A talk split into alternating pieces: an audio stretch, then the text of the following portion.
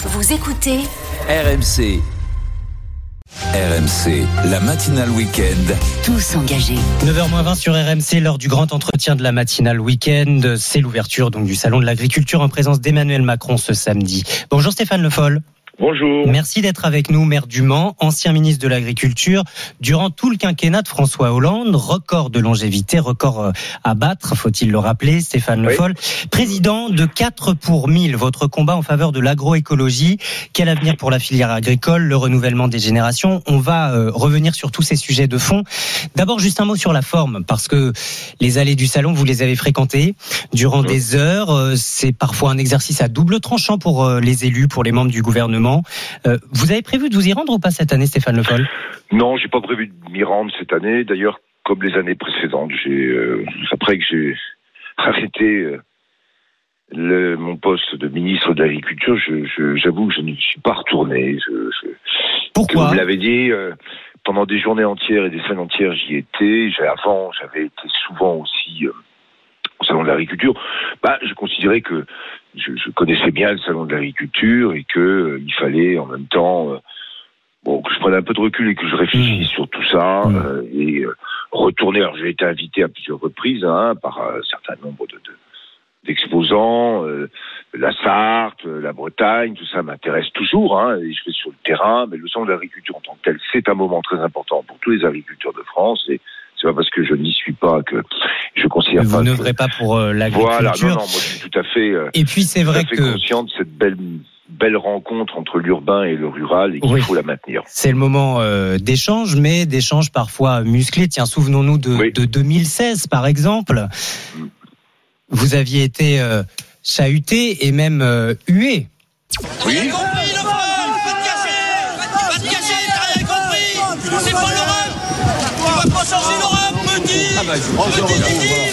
J'allais dire Stéphane Le Foll, euh, c'est presque attendu quand un ministre de l'Agriculture ou un président de la Non, République se surtout, déplace là-bas. Alors, tout, c'est pas toujours presque attendu. Moi, il faut savoir que euh, des agriculteurs sont même venus chez moi un dimanche soir. Hein.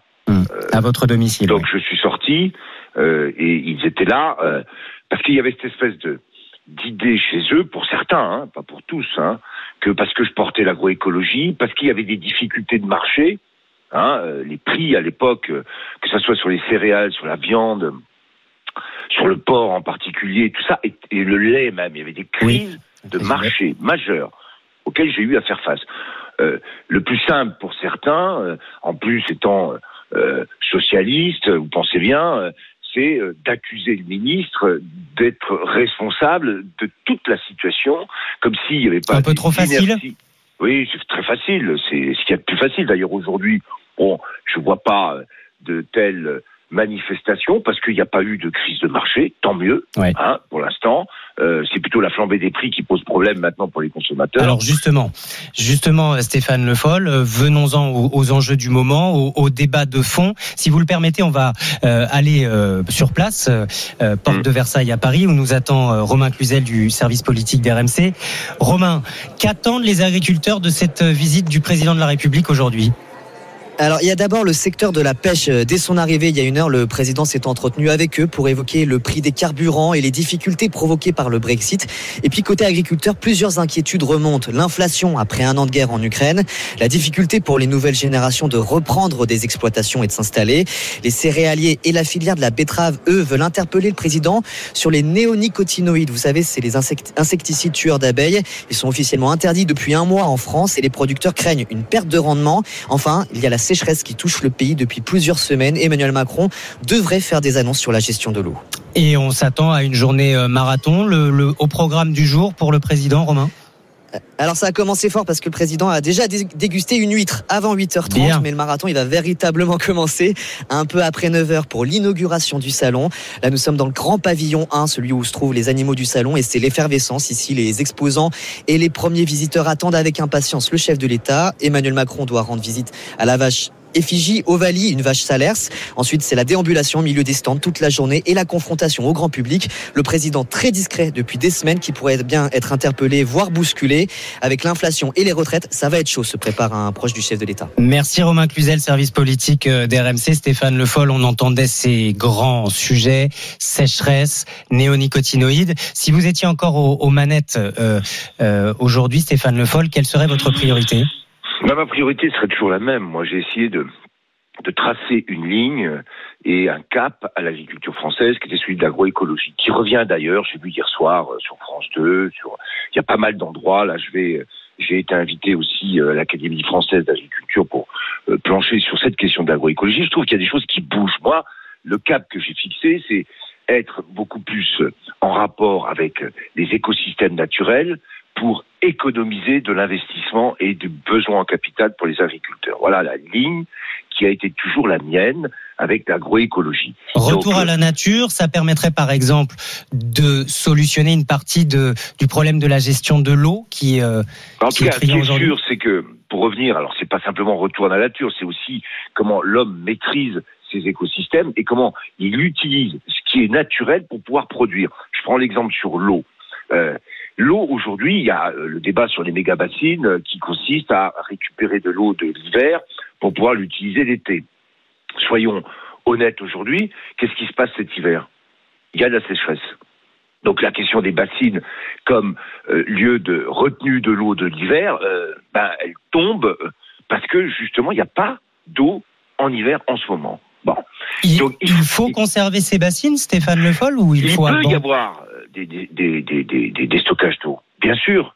Et euh, on doit, alors plutôt que de faire aussi des investissements de stockage, si la question c'est d'utiliser de l'eau qui est stockée dans les nappes phréatiques euh, superficielles en particulier, peut-être pas la peine de refaire des investissements, et c'est plutôt de voir comment on fore et on utilise l'eau pour pouvoir euh, irriguer. Mais si on doit passer par des utilisations d'investissements euh, d'irrigation, on doit aussi avoir des pratiques agricoles qui Hmm. permettent de garder l'eau dans les sols. La question des phytosanitaires aussi, Stéphane Le Foll. Je me souviens très bien, et là, là encore, c'était, euh, je crois, à la même époque euh, que le son d'archives qu'on a écouté, où vous vous étiez fait un peu chahuter euh, au salon de l'agriculture. été par la FDSE en particulier, euh, Et, un peu. et- et notamment sûrement. sur le dossier des, des néonicotinoïdes qui sont donc interdits depuis une loi en 2016. Il y a eu des dérogations. Vous étiez très clair au micro d'RMC et de BFM TV à, à cette époque-là.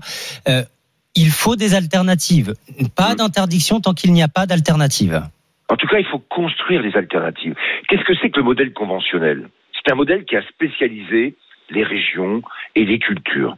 Vous faites de la betterave sucrière, c'est des champs de betterave sucrière. Donc, vous êtes fragile par rapport à un certain nombre de parasites qui viennent parce qu'il y a beaucoup de betteraves, ben, le parasite de, de la betterave vient. Et donc, vous êtes obligé d'utiliser beaucoup de pesticides parce que vous vous protégez avec comme principe tout système spécialisé qui n'offre pas une diversité, biodiversité suffisante, doit être protégé et de plus en plus protégé. Si vous changez pas la méthode et le modèle de production, vous n'avez pas d'alternative. Ça veut dire que là, les, betteraviers ont, ont raison de demander à nouveau une dérogation? Ben, ils ont raison de demander dans l'état actuel des choses une dérogation. Ils ont tort quand ils ne veulent pas considérer que l'enjeu, c'est de modifier les assolements, c'est d'avoir beaucoup plus de diversité dans l'assolement pour justement avoir moins besoin de phytosanitaires. Dernier ça. Donc si on ne fait pas cet effort, si on ne travaille pas euh, de manière résolue, et c'est ce qui manque aujourd'hui dans ce domaine pour changer les modèles de production, ben, on est dépendant à partir de là des phytosanitaires. Dernier sujet, euh, Stéphane Le Foll, euh, le renouvellement des générations. D'ici dix ans, la moitié de nos exploitants partiront à la retraite et un bon nombre d'entre eux ne seront pas remplacés. Avant d'évoquer euh, une forme de solution avec vous, je voudrais qu'on accueille Julien qui nous appelle ce matin au 32-16 pour témoigner. Bonjour Julien. Bonjour, Agriculteur dans la Manche, Julien. Oui. Depuis Oui. longtemps, depuis 2015 moi. facilité à l'installation? Oui, facilité à l'installation, ça s'est ça s'est bien passé. Alors moi j'ai rejoint, euh, je me suis installé en même temps que mon frère, on a rejoint une, une structure familiale qui est celle Mhm. de nos parents et de notre oncle. hein. Et, euh, et c'est quelque chose qui, qui s'est fait naturellement, euh, je veux dire, après chacun avoir fait un autre métier à l'extérieur, mais euh, qui, qui, qui nous a qui nous a permis de nous installer bah, peut-être plus facilement que d'autres, mais qui, qui voilà qui aujourd'hui nous permet de, bah, de travailler à plusieurs. Il y a même ma femme qui nous a rejoint. Et, et ce travail à plusieurs, euh, ce que je disais dans, dans, dans le message, hein, mais nous nous permet de de- d'avoir des congés, de, de faire un week-end sur trois aujourd'hui, et puis de partager les responsabilités du du monde agricole qui sont qui sont assez lourdes aujourd'hui. D'avoir euh, une vie assez similaire à- au monde salarié. Julien, vous arrivez à vous organiser. Voilà, complètement, ouais, complètement. Est-ce que- Et puis, Est-ce que vous rêvez du métier d'agriculteur pour vos enfants? Ah oui, oui, oui. Ah oui, oui, j'espère. Enfin, je, vous, j'espère. je vous pose la question parce que certains autres agriculteurs qu'on a eu depuis 6 Bien heures ce matin nous disent pas du tout. Bien sûr, et puis j'ai entendu le témoignage d'Erwan dans votre reportage précédent, là, Exactement. qui s'installe pour gagner 800 euros. Ça, on peut comprendre que ça fait pas rêver les jeunes, c'est évident. Mais aujourd'hui, mes enfants, ils feront évidemment ce qu'ils voudront. J'ai trois enfants, mais le, si, s'ils nous rejoignent, ce sera avec grand plaisir. Bon, il y a le temps, ils ont 8 ans, 5 ans et 1 an, donc euh, voilà, il y a, Oui. rien qui presse. Mais aujourd'hui, on fait tout, en tout cas, pour que notre métier soit attractif. On gagne notre vie, hein, contrairement à ce qu'on, à ce qu'on peut dire. Nous, dans notre modèle, en tout cas, alors, faut pas opposer les modèles. hein, Il n'y a, a pas de souci là-dessus. Mais nous, euh, nous, on gagne notre vie, on y arrive. euh, et, et puis voilà, quoi. C'est, un plaisir aujourd'hui de travailler avec le soleil qui se lève sous le nuage, et les oiseaux qui chantent. Là. Enfin bon, on va pas non plus dresser un tableau tout Non, mais bucolique. ça fait plaisir. aussi. mais- Et, et j'entends que Stéphane Le Foll euh, sourit. C'est vrai, Stéphane Le Foll, que ça fait plaisir je- je- d'entendre ça. Bah Emmanuel oui, ça fait- Macron euh, propose euh, un pacte de génération, une loi d'avenir agricole. Comment faire pour euh, redonner en- envie aux, aux jeunes de s'installer et de continuer dans l'agriculture? Stéphane Le Oui. Non, mais vous me disiez que je souriais. Je, trouve que, c'est très important que des messages soient passés sur l'agriculture parce qu'on a besoin d'agriculteurs et on a besoin d'une agriculture française qui soit forte et partout sur les territoires, partout. Et l'installation des jeunes, c'est un exemple qui a été donné. Alors, je connais pas la structure collective dans laquelle euh, cette installation s'est faite, mais c'est vrai que le syndicalisme majoritaire a été beaucoup trop loin dans l'idée que un agriculteur c'était un chef d'exploitation tout seul. Alors qu'il y a des organisations collectives qui permettent au contraire d'avoir un accès euh, partagé à la fois à des assolements, à du capital, au travers en particulier des CUMA, et qui permettent un travail dans de bonnes conditions avec euh, la dimension collective qui aide chacun, quand il y a des coups durs, à, passer et à dépasser les coups durs pour rester avec l'objectif d'être agriculteur, c'est-à-dire vivre dans euh, une campagne, être capable de produire des euh, produits alimentaires et d'être au service de l'ensemble de la société. Ça, je pense que c'est un beau message, effectivement, qu'il faut continuer à faire passer pour les jeunes d'aujourd'hui. Stéphane Le Foll, merci beaucoup d'avoir été avec nous, maire du Main, Mans, ancien ministre de, de l'Agriculture et président de 4 pour 1000. C'est votre combat en faveur de, stockage de carbone dans les sols. Voilà. de l'agroécologie. Merci Stéphane Le Foll. Merci Julien pour votre témoignage.